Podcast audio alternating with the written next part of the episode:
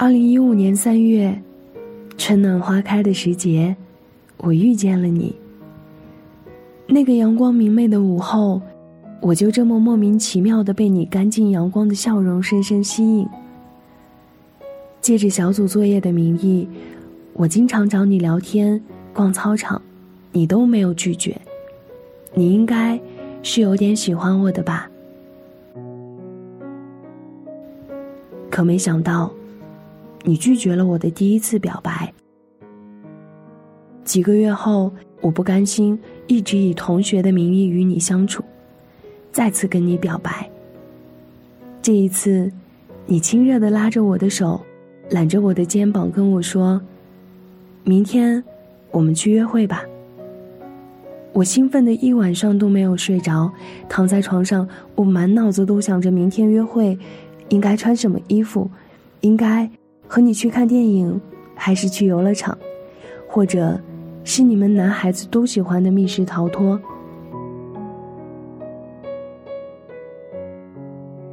我们第一次约会那天，你高兴的连走路都是一蹦一跳的，脸上洋溢着灿烂的笑容。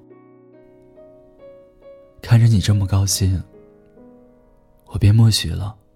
你在我身边围绕，每天叽叽喳喳。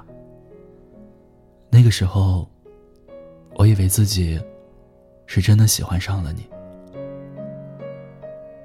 可是寒假放假，你依然还是像之前那样，每天定时定点给我打电话，叫我起床，叮嘱我吃饭。我突然就有一种窒息感。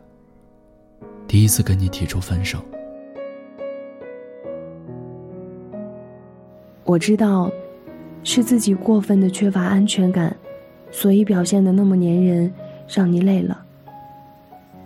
寒假过完，除了课堂上，我们再也没有偶遇过。二零一七年六月，我忙着复习考研，你给我打电话说，要和我和好。你说不管能不能考研上岸，明年先准备入伍。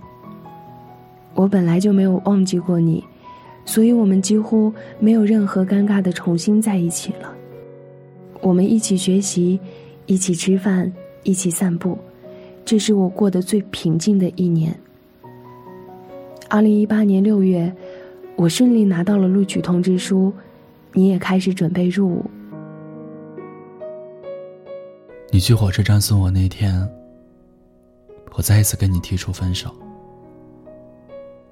你好像早就猜到了一样，伸手帮我把衬衣的领子翻好，塞给我一大包零食，说是给我在路上吃，然后转身向我挥手。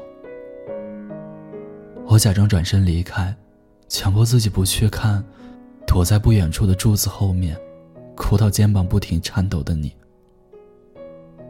低头看了一眼怀里的塑料袋。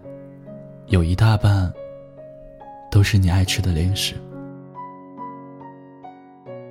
坐上车，我尝了那袋儿芥末味儿的薯片，呛得流下眼泪。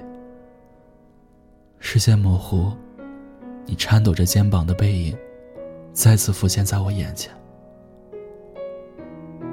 我筑起高墙的心再次垮塌。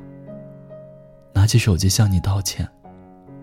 原本觉得没考上研，便配不上你的心思，死死压制。说服自己，让你等我两年，不是一件难事儿。说到底，是我自卑吧，害怕你等不了两年，所以只能一次次拉扯，却让我们都遍体鳞伤。大概。是天意如此。送你离开的那天，我丢了手机。你那条道歉的信息，直到我们又一次吵架的那天，我才收到。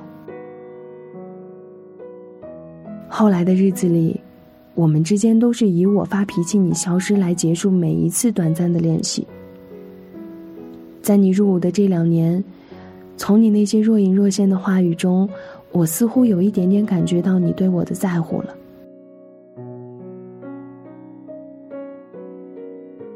退伍之后，我回到学校。只可惜。你已经毕业回乡。我再也不能在校园的角落里见到你。我们之间相隔两千多公里。每次走过和你一起走过的路。去到和你一起去过的地方，我都会不由自主的想起你。于是我决定再去见你一面。那是我们最后的一次见面。你手捧着鲜花而来，脸上挂着的，是我熟悉的微笑。你说：“小六，我回来了。这一次，换我来表白。我们在一起吧。”我没有答应，只是抬头问你：“那包芥末味的薯片好不好吃？”你的表情。有些恍惚，机械的点点头，可我却明白了所有。你明白了什么？我们已经相识七年，人生还有几个七年？那，你愿意在毕业以后来这座城市定居安家吗？小六，对不起。我明白。因为芥末味的薯片，让你流泪了，所以你才会一直都记得当年吃过它。而我的存在，是因为我一直都在你身边，从而遮住了你看向别人的眼光。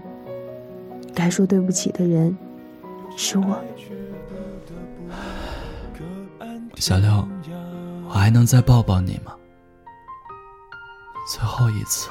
在夜深人静的时候，想起他送的那些花，还说过一些撕心裂肺的情话，赌一把幸福的筹码，在人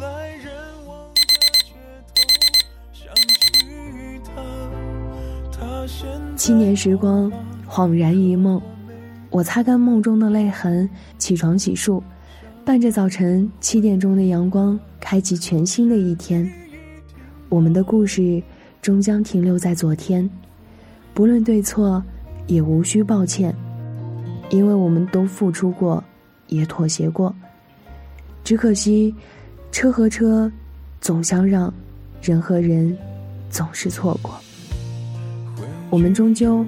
没能在同一时刻，哪怕在某一刻达成共识，一时妥协而来的爱情终究没法长久，因为各种理由，我们只能走散。